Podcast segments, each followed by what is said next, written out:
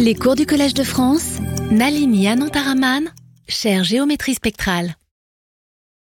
Monsieur le secrétaire perpétuel de l'Académie des sciences, Monsieur le président de l'Académie des sciences, Monsieur le président de l'HCRS, cher Thierry Coulon, cher Nalini Anantaraman, chers collègues, chers amis, mesdames, messieurs. C'est un honneur et plaisir de vous souhaiter la bienvenue pour les leçons de Nalini Anantaraman, ce soir inaugurera sa chaire appelée géométrie spectrale. D'abord, je voudrais vous remercier d'être venus si nombreux, parce qu'on aura pu en douter, il y a les grèves, puis le sujet, c'est les mathématiques. Euh, c'est pas toujours évident, même pour l'administrateur. Donc, euh, mais en même temps, on a quand même une très longue tradition mathématique au Collège de France, bien comme l'a rappelé notre collègue Pierre-Louis Lyons qui vous a présenté, qu'il n'y a euh, jamais eu une chaire au Collège de France expressement dédiée à la géométrie spectrale. La théorie spectrale, d'après ce que je n'ai compris, est un point de rencontre de nombreuses disciplines mathématiques et s'intéresse au lien entre la géométrie d'un objet et ses fréquences de vibration. Elle cherche à comprendre le lien entre la géométrie initiale d'un problème, comme la forme d'un instrument de musique, et le spectre, à savoir la fréquence propre de l'objet. L'influence de la géométrie des objets sur la propagation des ondes n'est pas sans lien avec la théorie des systèmes dynamiques chaotiques qui fut le sujet euh, de thèse de Nalini.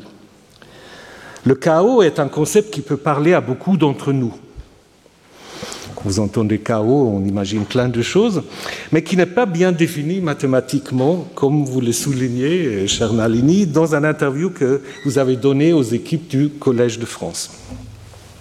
Alors que, par exemple, dans les sciences, dans les sciences de religion, on observe souvent l'idée d'un chaos initial. En mathématiques, le chaos apparaît dans le temps long, il s'agit de situations où d'infirmes écarts initiaux finissent par devenir gigantesques. Deux points initialement très proches peuvent avoir des trajectoires très différentes l'un de l'autre, et malgré les lois de gravitation de Newton, le mouvement planétaire peut paraître aléatoire. Le lien entre Histoire des spectres, qui est le titre de votre leçon euh, de ce soir, et le chaos se retrouve aussi dans le programme euh, des cours de Nalini Anataraman de cette année, puisque le deuxième cours, le 22 novembre, sera justement consacré à une introduction au chaos quantique. Nous sommes donc très heureux que Nalini Antaramanan a pu rejoindre les professeurs du Collège de France. Nalini Antaraman, je crois que je vais rester à Nalini si vous le permettez, a obtenu son doctorat en mathématiques en 2000 à l'Université de Paris 6 elle devient alors maîtresse de conférences à l'École normale supérieure de Lyon, puis en 2006 chargée de recherche au CNRS et professeure sur une chaire à Damar de l'École politique. De 2009 à 2014, elle est professeure à l'Université de Paris-Sud à Orsay et elle effectue plusieurs séjours de longue durée à Berkeley, à l'Institute of Advanced Studies de Princeton et donne des cours à Montréal, Chicago, Zurich et ailleurs. En 2014, elle devient professeure à l'Université de Strasbourg, où elle occupe une chaire de mathématiques à l'University of Strasbourg Institute of Advanced Study. Voilà, même en Alsace, on parle anglais. Et vous avez donc une très grande expérience dans l'enseignement, ce qui n'empêche pas de mener des recherches de très haut niveau. Ces recherches lui valent de nombreux prix, je ne vais pas tous les citer, mais quelques-uns. Le prix Salem en 2010, la médaille d'argent du CNRS en 2013 et le prix Salem. Et je j'ai oublié de saluer mon cher donc je te salue, c'est vrai. Euh, ces recherches donc lui valent de nombreux prix. Le Frédéric Essernemer Prize in Mathematics en 2020 et en 2019, elle est élue à l'âge de 43 ans à l'Académie des sciences. Elle vient de publier un livre Quantum Ergodicity and the Localization of Schrödinger Eigenfunktion dans la collection Zurich Lectures in Advanced Mathematics. En Suisse aussi, on parle anglais.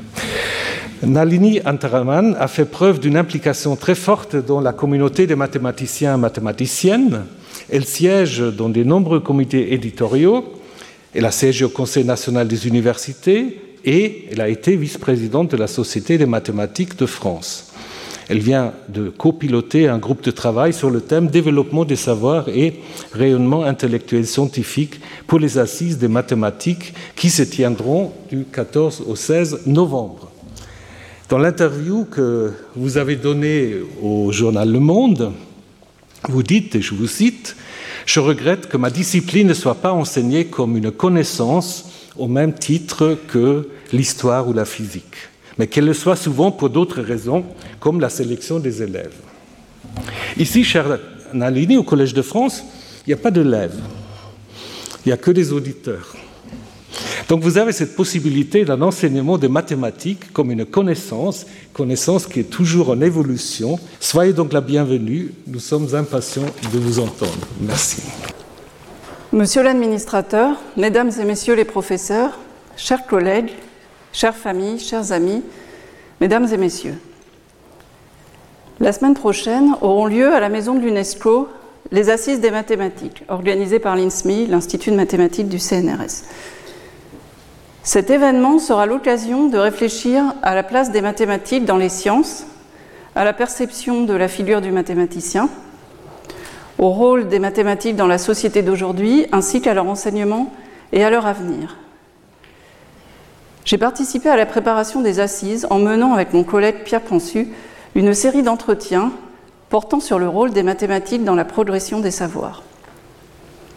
Sans surprise, la peur des mathématiques, ressentie par beaucoup, et la difficulté pour nous, mathématiciens, de rendre compte de notre activité, même auprès d'autres scientifiques, ont été des thèmes récurrents des conversations, tout comme l'incroyable puissance qu'apporte l'abstraction mathématique quand il s'agit d'énoncer des questions, d'établir des analogies, de tirer des conclusions. Il faut donc conjurer la peur tout en reconnaissant aux mathématiques leur place singulière, outil de connaissance du monde, stade ultime de la pensée abstraite et lieu de création.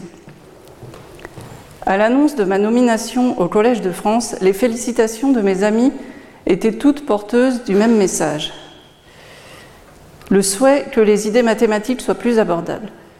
Ces messages et ce travail pour les assises sont venus à point pour achever deux ans de préparation intérieure au rôle que j'imagine être celui d'un professeur au Collège de France. Je suis infiniment honorée que l'on m'ait demandé d'enseigner les mathématiques dans ce lieu prestigieux en y occupant la chaire de géométrie spectrale. Et j'espère pouvoir contribuer à faire connaître et apprécier les grands classiques, tout comme la recherche en train de se faire. Je ne peux pas m'empêcher d'être impressionnée en évoquant les noms de mes prédécesseurs, que ce soit Jean-Pierre Serre, qui occupait la chaire d'algèbre et géométrie, Solem Mandelbrot, la chaire de mathématiques et mécanique, Jacques Williams, qui était sur la chaire d'analyse mathématique des systèmes et de leur contrôle, Jacques Titz, la chaire de théorie des groupes, Don Zagier, la chaire de théorie des nombres, ou encore Claire Voisin, qui était sur la chaire de géométrie algébrique. Alain Cohn est une figure légendaire de mon enfance. Ma mère, elle aussi mathématicienne, évoquait parfois la manière dont il a révolutionné le lien entre la théorie des opérateurs et la géométrie. Jean-Christophe Yoclose est celui dont je me sens la plus proche, puisqu'il occupait la chaire Équations différentielles et systèmes dynamiques. Ma thèse se situait dans ce même domaine, les systèmes dynamiques, et j'ai eu plusieurs fois l'occasion de lui raconter mes incursions dans le territoire des équations aux dérivées partielles. Il faut dire que la géométrie spectrale n'est pas vraiment un domaine des mathématiques, mais le croisement d'au moins deux domaines. Quand on est étudiant en mathématiques, il n'existe pas en général de cours de géométrie spectrale. On suit des cours de géométrie sous diverses formes, géométrie euclidienne, algébrique, géométrie différentielle, riemannienne, et souvent un cours de théorie spectrale. Un intitulé de géométrie spectrale revendique des contours un peu flous, une situation à l'intersection de plusieurs communautés mathématiques et la possibilité de partir dans des directions extrêmement variées.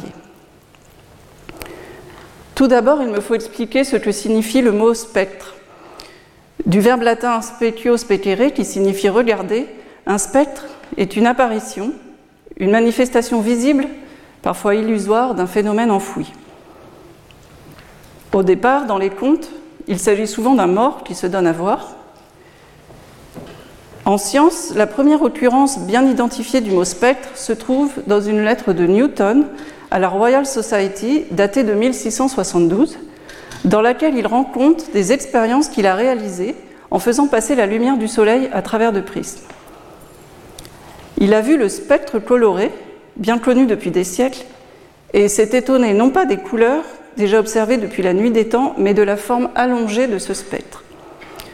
Après une série d'expériences, Newton parvient à la conclusion que la lumière blanche est un mélange de rayons de différentes couleurs que l'on peut séparer et mélanger à sa guise, sans pouvoir par contre altérer la couleur propre de chaque type de rayon. C'est parce que chaque couleur est réfractée différemment que les couleurs se séparent. Au début du XIXe siècle, on se rend compte que le spectre de la lumière du Soleil présente en fait de fines discontinuités, correspondant toujours aux mêmes couleurs manquantes.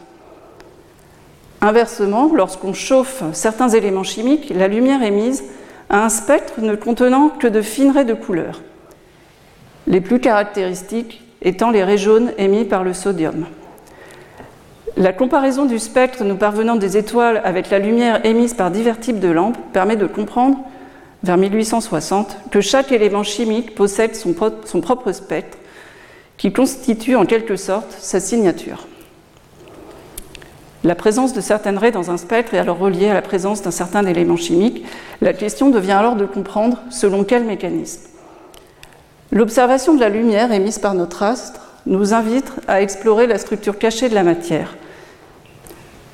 L'exploration de l'infiniment petit qui a débuté à cette époque a ceci d'émouvant qu'elle s'est faite sans beaucoup de technologie, en grande partie par la force de la pensée, avec papier, crayon, des mathématiques et leur utilisation miraculeuse par les physiciens. Ce qui frappe, c'est le caractère discontinu de ces spectres. En mathématiques, on dit discret pour discontinu, et je réemploierai ce terme par la suite. Seulement certaines couleurs isolées apparaissent dans les spectres émis par les éléments chimiques ou disparaissent dans la lumière nous provenant des astres. Ceci alors qu'on a l'habitude de se représenter notre monde comme continu, et d'utiliser des modèles mathématiques continus pour représenter les phénomènes physiques.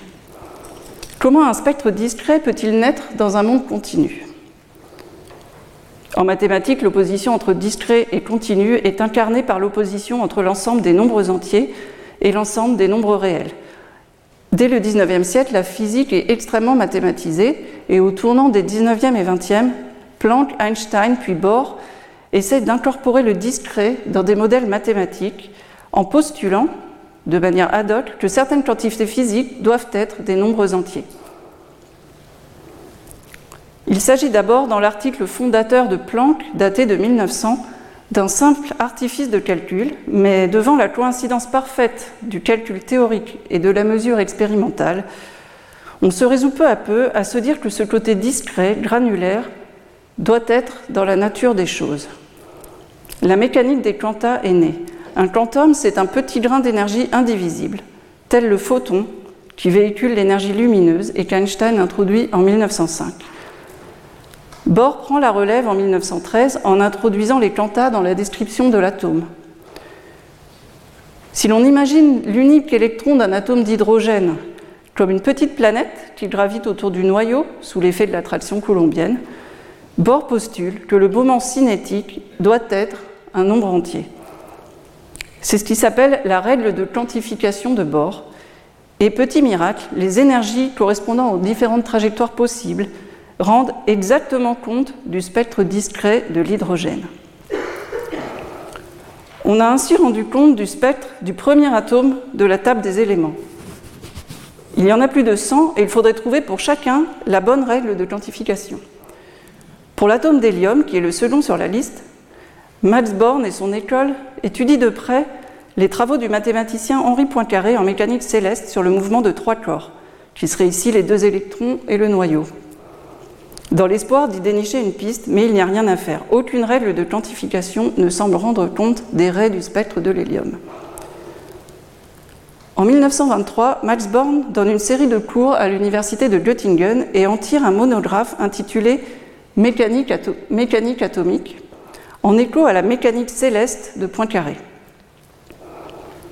Ce texte me touche beaucoup car il est consacré à décrire en détail l'impasse à laquelle mène cette démarche.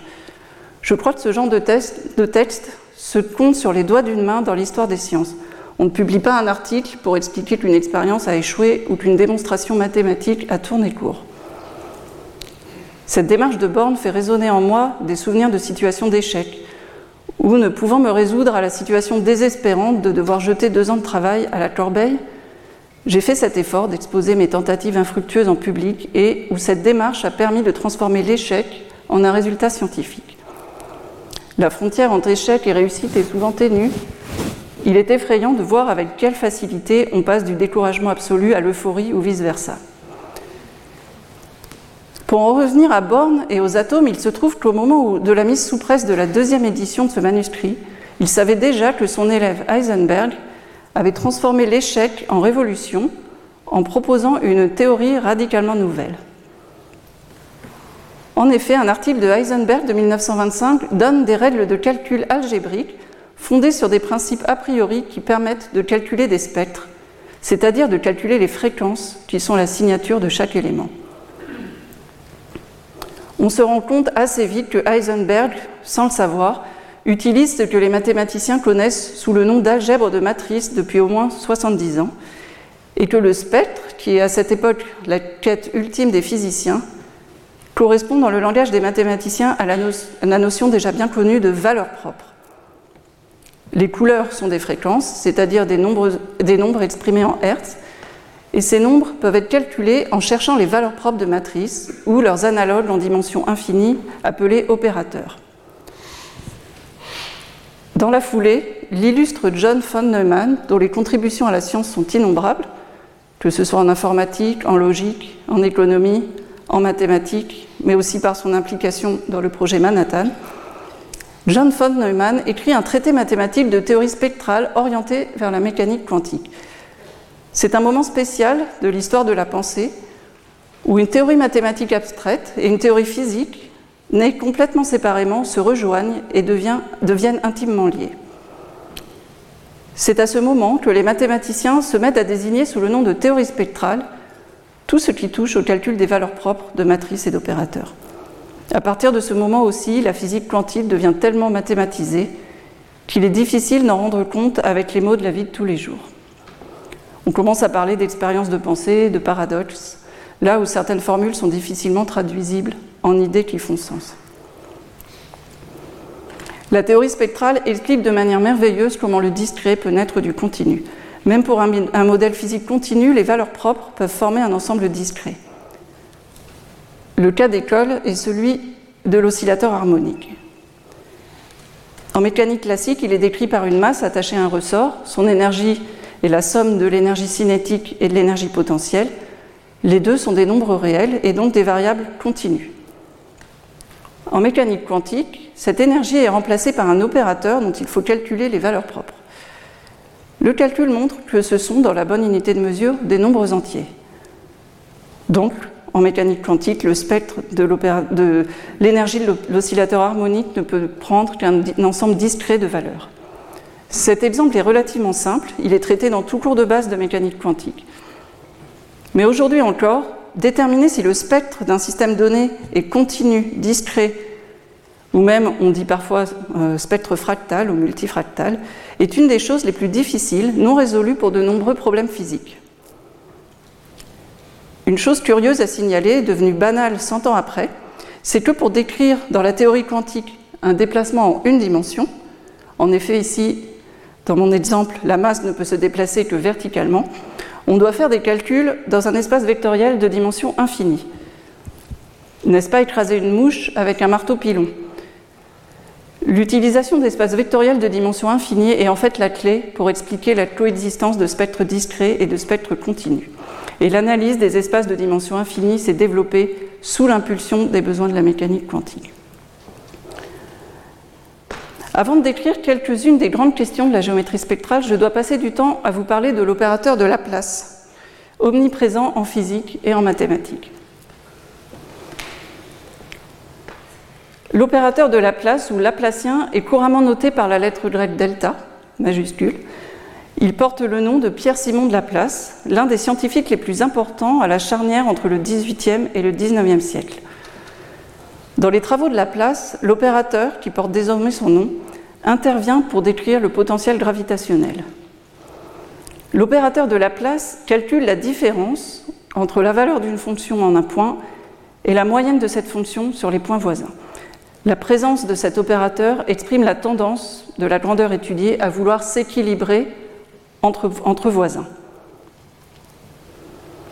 L'équation de Laplace, Laplacien phi égale 0, euh, qui régit le potentiel gravitationnel, tout comme le potentiel coulombien, peut ainsi être interprété comme un équilibre entre la valeur du potentiel en un point et celle des points voisins. Dans l'équation de Poisson, cet équilibre se trouve modifié par la présence d'une masse ou d'une charge électrique. Le Laplacien réapparaît en 1807 dans les travaux de Joseph Fourier sur l'équation de la chaleur. Il exprime ici le fait que la chaleur se diffuse dans toutes les directions, du chaud vers le froid, tendant à compenser le déséquilibre entre un point et ses voisins, ce qui au final uniformise la température. Apparition tout aussi notable du Laplacien dans l'équation des ondes, encore appelée équation de D'Alembert car elle généralise en dimension arbitraire l'équation que ce dernier avait proposée pour la corde vibrante. Le Laplacien exprime ici la force de rappel subie par un point de la part de ses voisins. Le Laplacien apparaît encore par exemple dans l'équation de Navier-Stokes qui régit le mouvement d'un fluide. Il représente alors la viscosité du fluide, c'est-à-dire sa résistance à la déformation. J'ouvre une parenthèse pour mentionner que cette dernière équation, contrairement à toutes les autres que je mentionnerai aujourd'hui, cette équation-ci est non linéaire. La linéarité signifie qu'une addition des causes résulte en une addition des effets. C'est ce qu'on appelle le principe de superposition. Si l'équation est linéaire, le calcul du spectre et le principe de superposition permettent de décomposer les phénomènes comme une somme de modes élémentaires appelés modes propres, chacun ayant sa fréquence propre de vibration.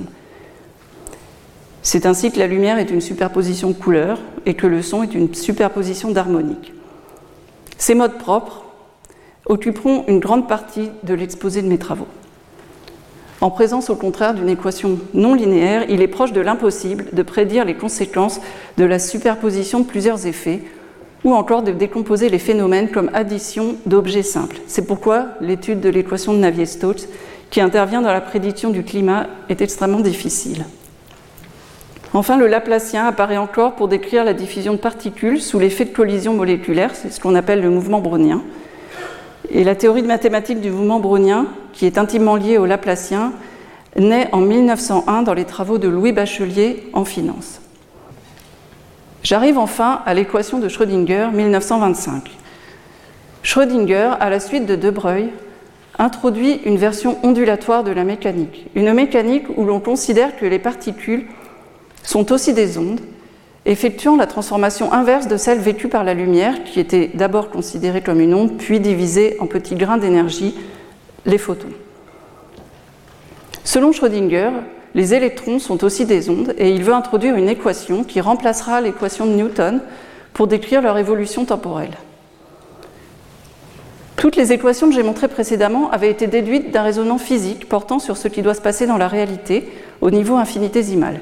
Les équations de la chaleur des ondes de Navier-Stokes sont déduites de principes physiques déjà connus, appliqués au niveau microscopique. Ce n'est pas le cas de l'équation de Schrödinger.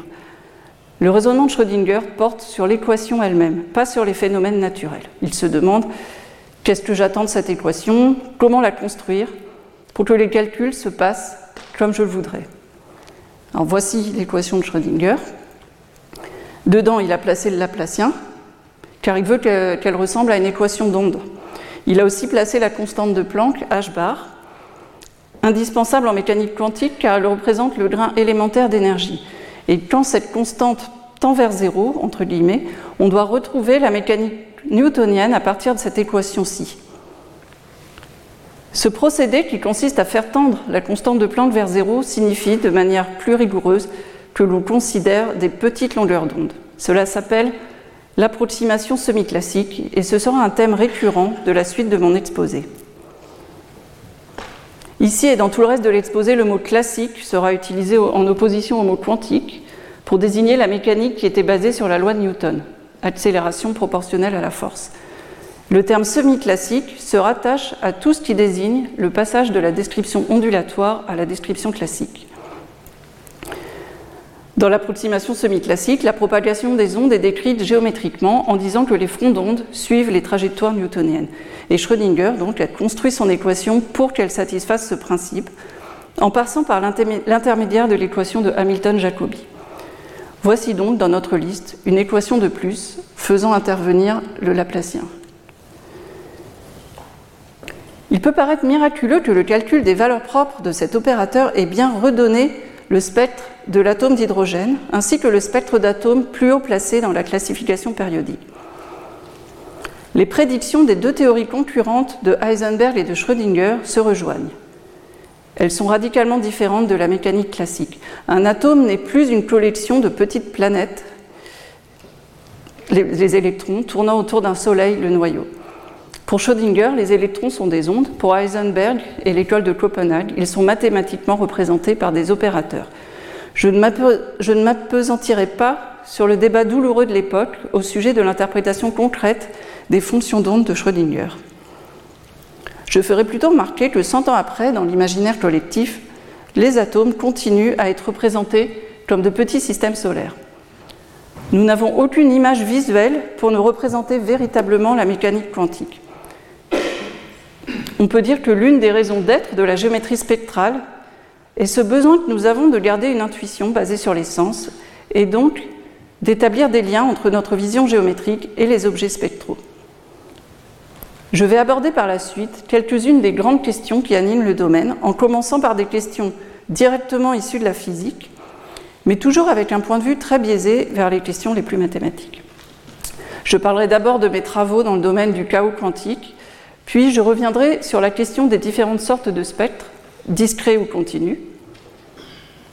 Je parlerai ensuite du théorème de l'indice, qui, dans les années 1970, fait de la géométrie spectrale un véritable domaine des mathématiques, particulièrement bien représenté en France. Enfin, je mentionnerai de manière plus rapide la question des problèmes inverses, c'est-à-dire est-ce qu'on peut deviner la forme d'un objet à partir de son spectre? Et un sujet connexe à la géométrie spectrale qui est le problème du contrôle des ondes. Il y a dans l'histoire que je viens de raconter une première naissance de la géométrie spectrale et plus particulièrement du thème du chaos quantique, qui est l'un de mes thèmes de prédilection. Einstein, en 1917, a étendu le procédé de quantification de Bohr à des situations plus générales, non pas d'atomes, mais de systèmes physiques abstraits. La règle qu'il a énoncée n'a de sens que pour certains systèmes très spéciaux que l'on appelle aujourd'hui complètement intégrables. À partir de maintenant, j'utiliserai abondamment le vocabulaire de la théorie des systèmes dynamiques. Un système dynamique, c'est un système dont on étudie l'évolution dans le temps. La théorie des systèmes dynamiques est tout particulièrement dédiée aux systèmes dont l'évolution est décrite par une équation différentielle, typiquement la loi de Newton. Pour les systèmes dynamiques qu'on appelle complètement intégrables, l'évolution temporelle est calculable et prévisible sur des échelles de temps arbitrairement grandes. Les trajectoires peuvent être facilement calculées parce qu'il y a beaucoup de quantités conservées, ce qui contraint chaque trajectoire à rester dans une toute petite partie de l'espace et à suivre un mouvement quasi périodique. C'est le cas par exemple pour la gravitation d'un corps autour d'un autre. On trouve euh, le mouvement périodique elliptique keplérien. Mais cela cesse d'être le cas pour plus de trois corps. Et j'ai déjà évoqué l'échec de l'approche géométrique pour l'atome d'hélium et son rôle fondateur. En 1917, donc avant la mécanique ondulatoire, Einstein pose la question de prédire géométriquement le spectre des systèmes qui ne sont pas complètement intégrables. Il insiste tout particulièrement sur les systèmes qu'on appelle ergodiques.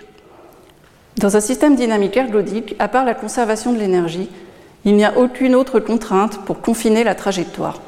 Et en fait, les trajectoires visitent pour la plupart d'entre elles uniformément tout l'espace.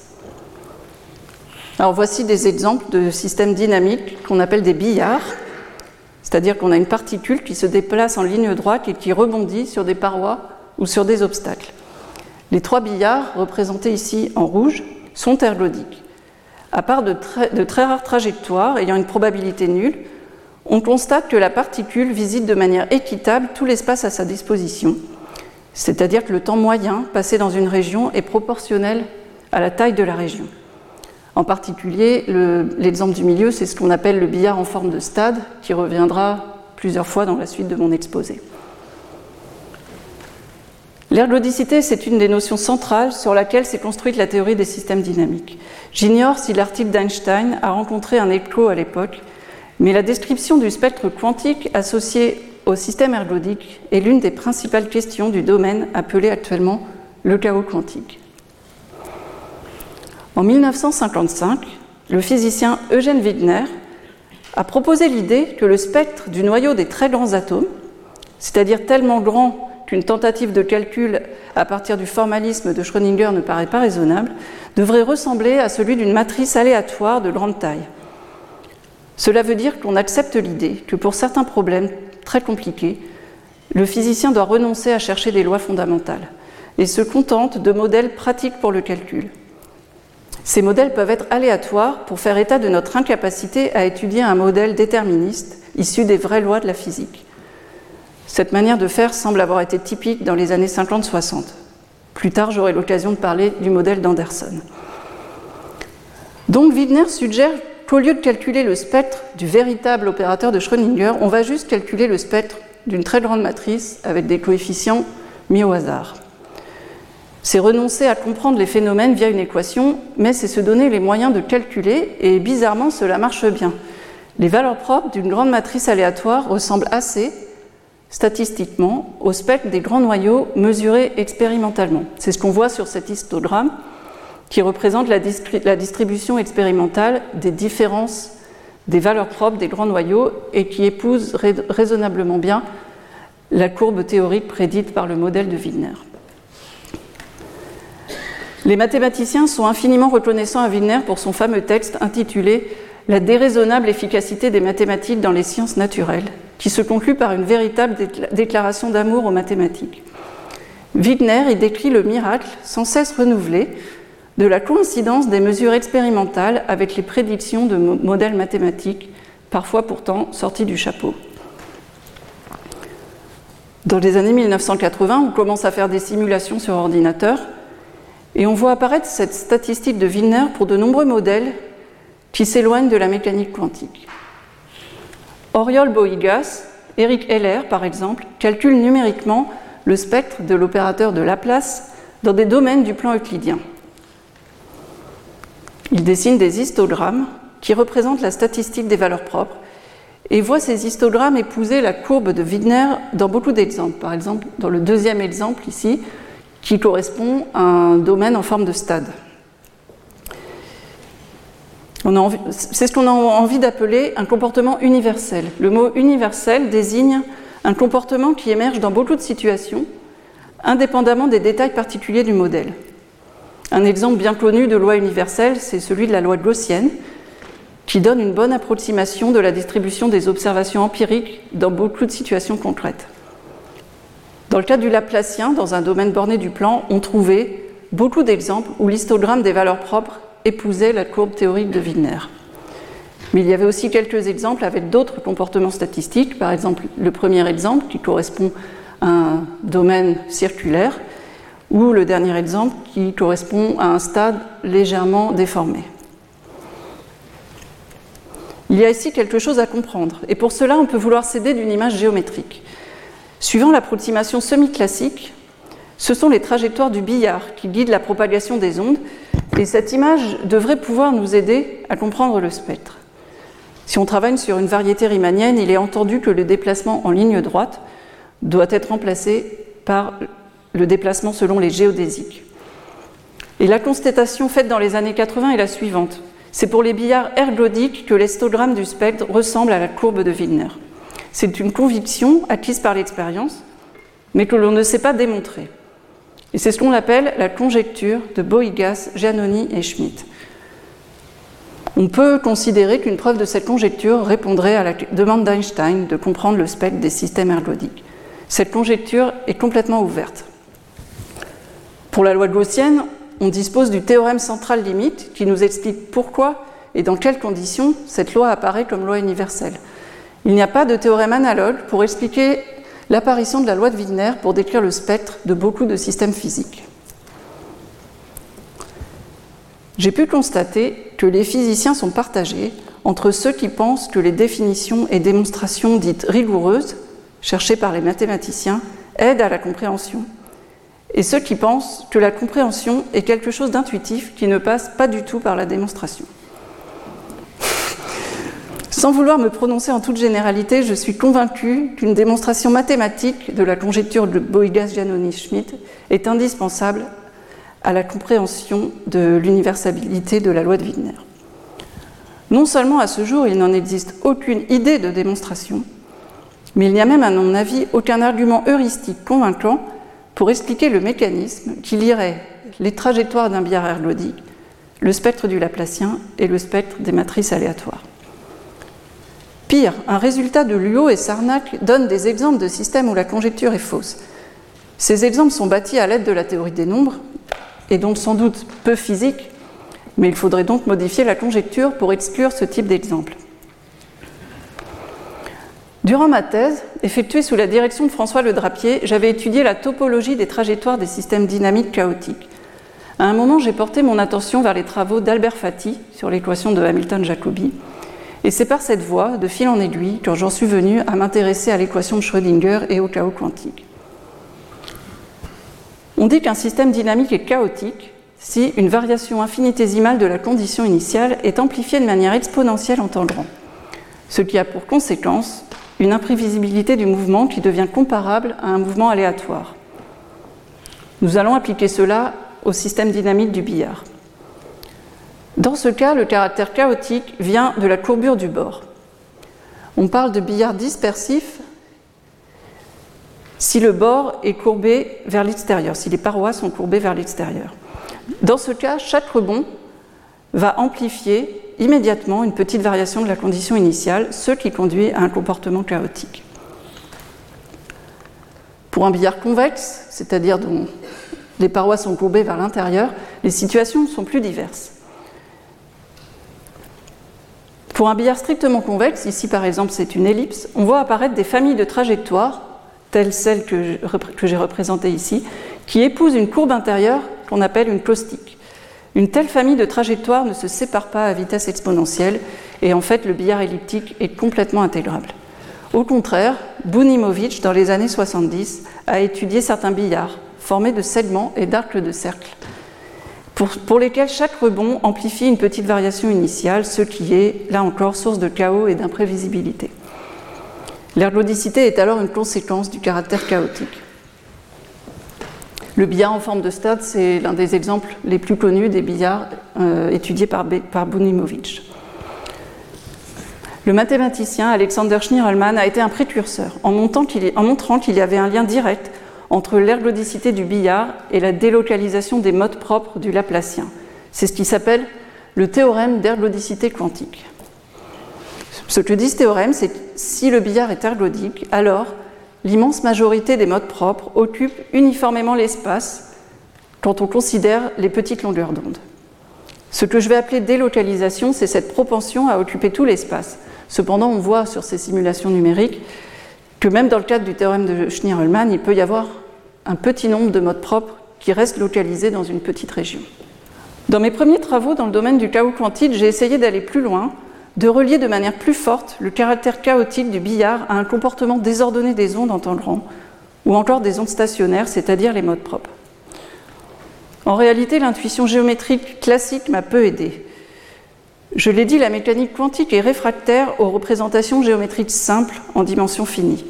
Mathématiquement, c'est le royaume de l'analyse, de la dimension infinie.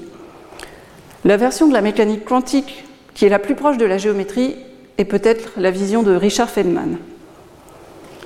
Dans cette approche, on ne peut pas parler, certes, de, particules suivant une trajectoire, mais on peut, on peut considérer que pour aller d'un point A à un point B en un temps donné, le mouvement est une superposition de tous les chemins possibles.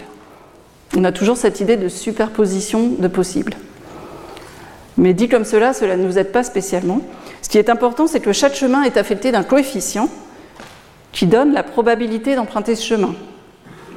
Les chemins ayant les plus forts coefficients seront les plus probables. Et ce qui est crucial, c'est donc de savoir estimer le coefficient affecté à chaque chemin. Dans la limite semi-classique, les chemins qui satisfont l'équation de Newton l'emportent sur tous les autres. J'avais été fasciné par un cours de Gérard Benarous concernant la représentation par intégrale de chemin des solutions de l'équation de la chaleur et qui donnait une technique de calcul des poids relatifs de chaque chemin grâce à la méthode de la phase stationnaire en dimension infinie. Pendant plus de deux ans, j'ai travaillé à développer un calcul du même type pour l'équation de Schrödinger, au lieu de la chaleur, et sur des échelles de temps arbitrairement grandes. J'ai pu démontrer que pour un système chaotique, toutes les trajectoires classiques apparaissent avec des coefficients comparables, même sur des temps très longs, et que ce coefficient s'exprime grâce aux exposants de Lyapunov. Les ondes doivent donc nécessairement emprunter beaucoup de chemins différents. Elles ne peuvent pas rester confinées au voisinage d'un petit nombre de trajectoires. Je pensais même peut-être démontrer de la sorte la conjecture d'unique-ergodicité quantique, qui prédit une délocalisation parfaite des modes propres sur les variétés de courbure négatives. Au final, j'ai pu démontrer un résultat de délocalisation des ondes où je quantifie le caractère désordonné de la propagation grâce à une quantité appelée l'entropie. Je salue mon collaborateur Stéphane Nonanmacher, physicien de formation, avec qui nous avons pu donner à ce résultat sa forme définitive et optimale, grâce à l'idée d'utiliser une variante du principe d'incertitude. Je quitte maintenant le domaine du chaos quantique tout en restant sur une question proche de la physique, en revenant à la raison d'être de la théorie spectrale, arriver à distinguer le spectre discret du spectre continu. Et même parmi les spectres continus, ceux qui sont absolument continus de ceux qui sont singuliers. Comme j'ai dit, on entend parfois le mot spectre fractal. Malheureusement, déterminer si un opérateur donné a un spectre discret et continu reste un problème excessivement difficile. Et j'en donnerai pour exemple le célèbre modèle d'Anderson, introduit dans les années 50 pour modéliser la transition d'un comportement conducteur vers un comportement isolant dans un métal, en présence d'impuretés. Dans un métal, les atomes sont arrangés en une structure cristalline périodique. On va la représenter par le réseau euclidien en dimension 3. Le Laplacien discret sur ce graphe a un spectre absolument continu qu'on relie à des propriétés de transport balistique des ondes, c'est-à-dire que le matériau est conducteur. C'est d'ailleurs le cas pour n'importe quelle structure périodique grâce à la théorie de Floquet-Bloch. Dans cette structure, on introduit des imperfections qui sont modélisées en rajoutant un potentiel aléatoire. Les valeurs du potentiel en chaque point sont indépendantes et de même loi, et on rajoute un paramètre lambda que l'on peut faire varier et qui est censé modéliser la taille des impuretés. Il est conjecturé qu'en faisant varier ce paramètre, on observe une transition entre un comportement conducteur, le spectre continu, et un comportement isolant, le spectre discret. On représente traditionnellement le diagramme de transition ainsi. Il y a une zone où on sait démontrer qu'il ne peut y avoir que du spectre discret. Ce sont des résultats obtenus dans les années 80 euh, par différentes méthodes, par Kunz, Souillard, Fröhlich-Spencer, Heiselman, Molchanov. Et en physique, on considère comme acquis qu'il y a une autre zone, conductrice cette fois, et qui est caractérisée par un spectre continu, avec de plus une séparation bien nette entre les deux zones, marquée par une courbe régulière. Alors que cela est considéré comme une évidence par les physiciens, rien de tout cela n'est démontré mathématiquement, et en fait cette question est considérée comme l'un des défis les plus importants de la physique mathématique. Pour mieux comprendre l'influence de la géométrie sur cette question, Abel Klein a initié l'étude d'un modèle similaire où le réseau euclidien est remplacé par un arbre. Pour cette géométrie, il est possible de démontrer à la fois l'existence d'une zone isolante, mais aussi d'une zone conductrice. Cependant, les travaux récents de Eisenman et Wartzel montrent que la transition entre les deux n'est pas nette, qu'il existe une zone intermédiaire avec sans doute une coexistence de spectres continus et discrets. C'est un exemple de l'éclairage que peut apporter un traitement mathématique rigoureux en nuançant et modifiant des intuitions formulées a priori. Le spectre de Laplacien discret et d'opérateurs de Schrödinger sur des graphes est un sujet d'activité intense en ce moment. Voici un type de graphe dont je ne connais pas du tout la nature du spectre, bien qu'il possède une forme de périodicité pour un groupe de transformation complètement explicite. Il s'agit d'un graphe hyperbolique donc d'une géométrie non euclidienne, et la théorie de Floquet-Bloch ne s'applique pas.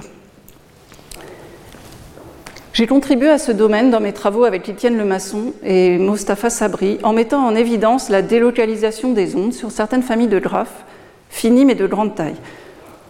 Nous, avons appelé ce résultat ergodicité quantique pour les graphes car l'intuition venait du théorème de Schnir-Hellman.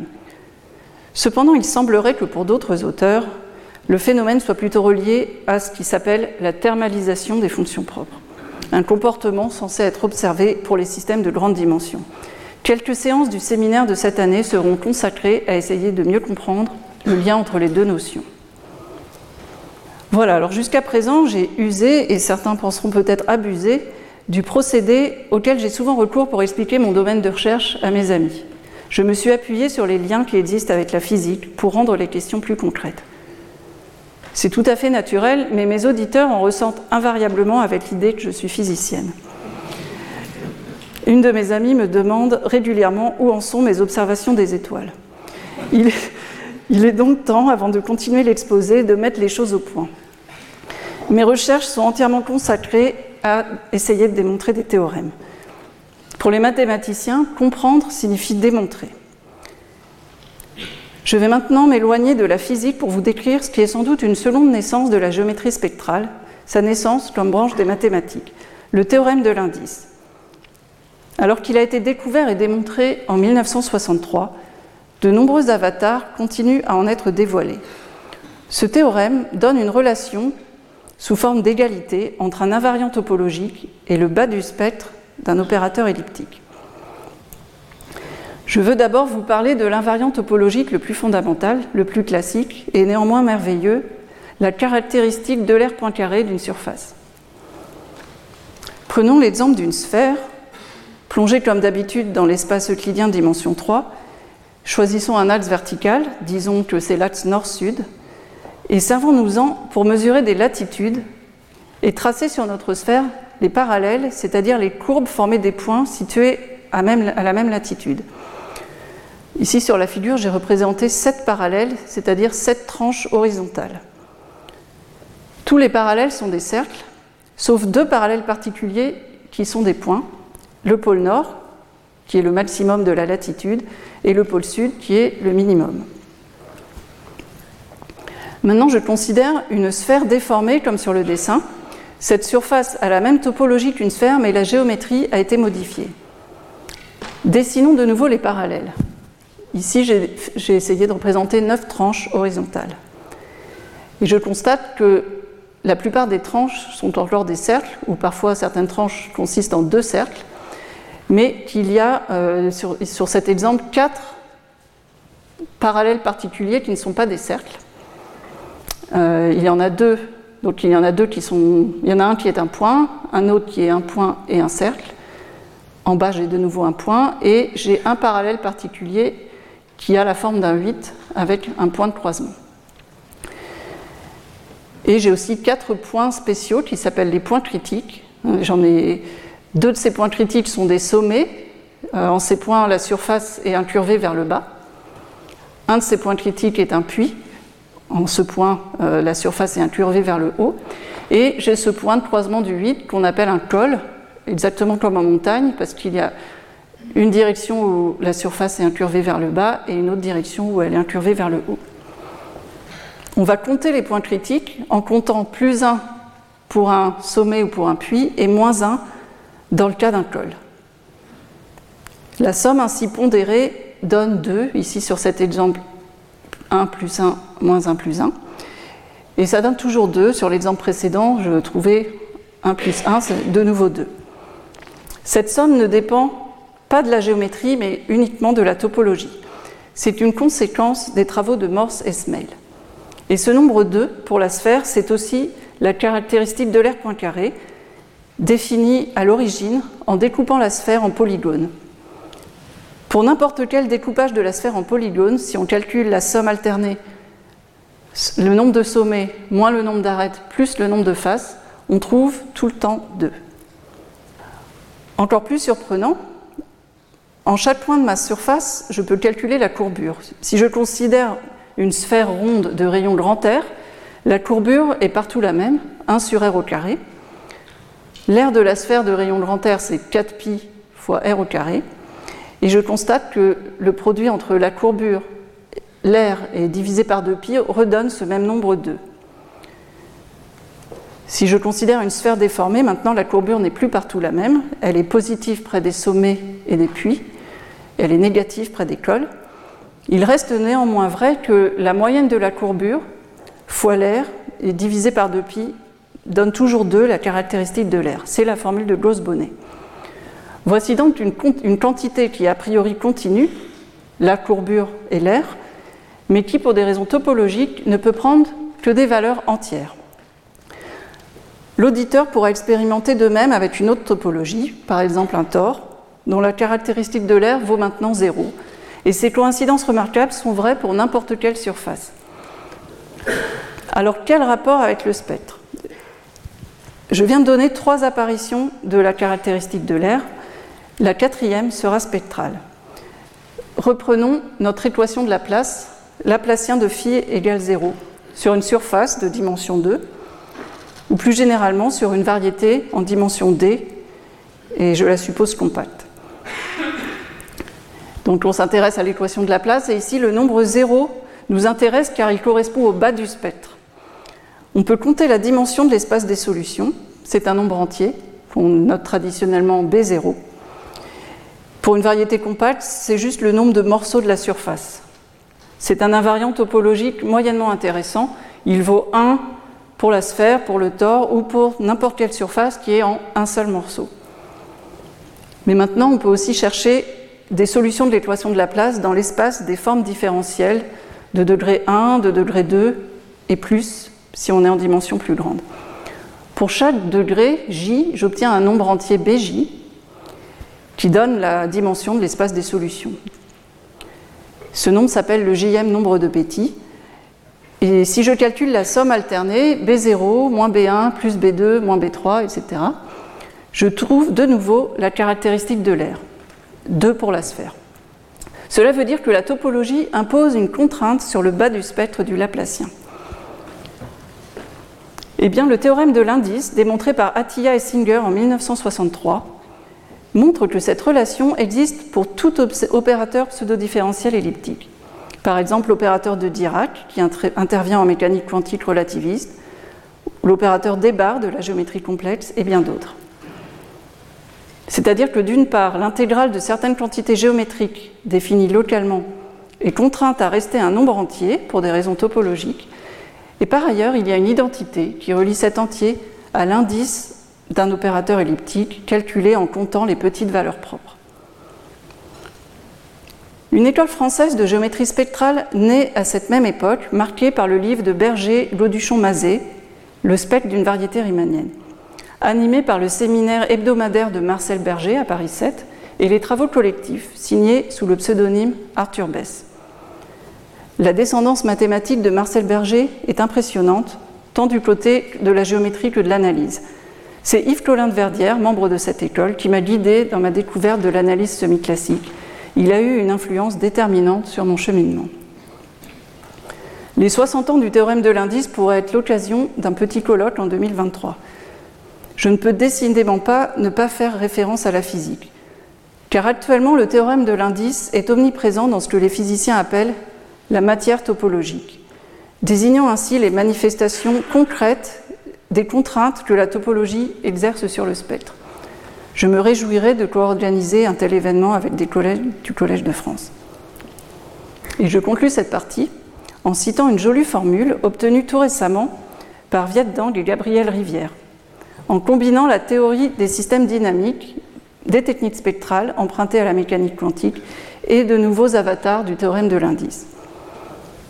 Le dessin représente de manière euh, schématique une surface compacte de courbure négative. Et j'ai dessiné des géodésiques qui joignent deux points A et B.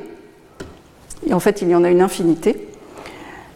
Et on forme une sorte de série de Dirichlet qui s'appelle euh, série de points carrés, qui est une fonction d'une variable S, qui est définie comme la somme sur toutes les géodésiques allant de A à B de l'exponentielle de moins S fois la longueur de la géodésique.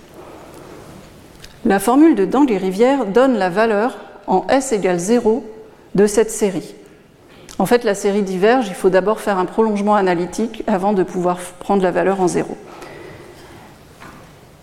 Et cette valeur est indépendante de la géométrie, elle ne dépend que de la topologie. Cette valeur, c'est l'inverse de la caractéristique de l'air si les points A et B sont différents, et puis si A est égal à B, euh, il faut retrancher 1. Alors, problèmes inverses. Un des thèmes les plus importants de la géométrie spectrale que je mentionne de manière excessivement abrégée ici, c'est la question des problèmes inverses. C'est-à-dire, en mesurant le spectre d'un objet, ou encore la manière dont certaines ondes se propagent, peut-on deviner la géométrie de l'objet? Un théoricien dira, si deux objets ont le même spectre, sont-ils nécessairement identiques? Ou de manière plus pratique, on peut demander comment reconstruire un objet à partir de mesures spectrales Ou peut-on construire un objet dont une partie du spectre est imposée? Le sujet est très vaste. Pour rester dans le temps imparti, je me contenterai de montrer les exemples suivants, ces deux polygones.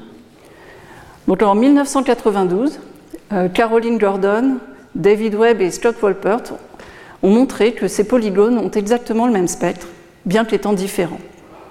Cet exemple n'est pas isolé, on peut construire de nombreux exemples et même des familles entières. Donc le spectre d'un objet ne suffit pas à déterminer sa forme. De nombreuses questions restent ouvertes. Tous les contre-exemples connus sont des polygones, et même des polygones non convexes. La réponse à la question n'est pas connue pour les polygones convexes, ou si l'on considère les objets dont le bord est lisse. Il est connu, euh, depuis à peu près 50 ans, que si un objet a le même spectre qu'un disque, c'est nécessairement un disque de même rayon. Si, je remplace le mot disque par ellipse, ce n'est pas connu. Depuis 2019 et les travaux de Ezari et Zeldich, c'est connu pour une ellipse de petite excentricité, c'est-à-dire presque circulaire. Si un objet a le même spectre qu'une telle ellipse, c'est nécessairement une ellipse identique. Une thématique connexe à mon domaine est celle du contrôle des ondes. La question est de pouvoir téléguider les ondes d'un état initial vers un état final donné en plaçant des termes sources comme second membre de l'équation de D'Alembert ou de Schrödinger. La question c'est dans quelle zone vaut-il mieux placer ces sources? Je me contente d'une situation géométrique très simple, des ondes se propageant en deux dimensions dans un disque. Si je me place à l'intérieur du disque, dans cette zone coloriée en rose, c'est à peu près clair que je ne pourrai pas tout contrôler, que certaines ondes m'échappent. La raison, c'est qu'il y a des ondes qui s'appellent les Whispering Gallery Modes, qui se propagent en restant confinées près du bord. C'est un effet acoustique bien connu, par exemple quand on chuchote dans le dôme de la cathédrale Saint-Paul à Londres. Pour tout contrôler, il faut donc se placer près du bord. Pour des ondes qui se déplacent selon l'équation d'Alembert, la zone suivante permet de tout contrôler, c'est-à-dire qu'en disposant des sources de manière adéquate dans cette zone, je peux téléguider n'importe quelle onde vers une destination finale donnée. Mais pour la zone suivante, qui est juste légèrement plus petite, cela ne marche pas. Il y a des ondes qui ne peuvent pas être contrôlées depuis cette zone. Je vous laisse imaginer géométriquement pourquoi. Si maintenant l'onde se propage selon l'équation de Schrödinger, la relation de dispersion n'est pas la même. L'équation de Schrödinger disperse les ondes beaucoup mieux que l'équation d'Alembert. Pour cette raison, il devient plus facile de contrôler les ondes. Il suffit d'utiliser n'importe quelle région du bord, même très petite. C'est ce que j'ai démontré il y a quelques années avec Mathieu Leotto et Fabricio Massia. Je vais terminer en évoquant mes recherches actuelles. Mes travaux sur la délocalisation des ondes dans des graphes ont été l'occasion de nombreux contacts avec la communauté des chercheurs qui travaillent à comprendre le spectre des graphes aléatoires. Dans cette approche probabiliste, on cherche à démontrer des théorèmes valables pour 99%, c'est-à-dire une immense majorité des graphes, mais l'on s'autorise à rester ignorant sur les autres. Relâcher ainsi l'exigence permet d'aller beaucoup plus loin. Cela me donne envie de faire de même pour des modèles géométriques plus généraux. En particulier, je voudrais considérer des variétés aléatoires. Je travaille actuellement sur un modèle de surface aléatoire qui s'appelle le modèle de Weil-Peterson. Il nous faut développer de nouvelles techniques de calcul d'intégrale en partant des très belles formules de Mariam Mirzakhani, afin d'évaluer la probabilité que la surface contienne tel ou tel motif géométrique, par exemple calculer la probabilité d'avoir une géodésique fermée de longueur L ayant euh, une forme de trèfle, juste pour donner un exemple. Il y a beaucoup à faire et ces recherches seront sans doute au programme du cours dans un ou deux ans. Le cours de cette année sera dédié au chaos quantique et plus spécifiquement aux résultats d'erlodicité quantique. Il est prévu d'inviter quelques physiciens au séminaire afin qu'ils nous expliquent le concept de thermalisation des fonctions propres et que l'on comprenne un peu mieux comment il se rattache à l'erlodicité quantique. Mon collaborateur et ami Steve Zelditch, un grand nom de la géométrie spectrale, m'a aidé à choisir les orateurs physiciens pour parler de ce sujet. Il a été terrassé par la maladie il y a exactement deux mois. Son souvenir sera certainement présent dans bien des esprits pendant le cours. Il me reste à remercier Pierre-Louis Lyons, qui m'a encouragé à candidater à cette chaire. C'est une chance que de pouvoir vivre une telle aventure. En plus de mes collègues mathématiciens, dont Pierre-Louis Lyons, Stéphane Mallat, Tim Gowers, j'espère pouvoir échanger régulièrement des idées avec Bernard Derrida, Jean Dalibard, Marc Hainaut, Antoine Georges, Thomas Lecuy et bien d'autres. J'ai déjà commencé à discuter avec Philippe Allion de ma participation au campus de l'innovation afin d'œuvrer en faveur de la réussite des collégiens scolarisés dans les réseaux d'éducation prioritaire.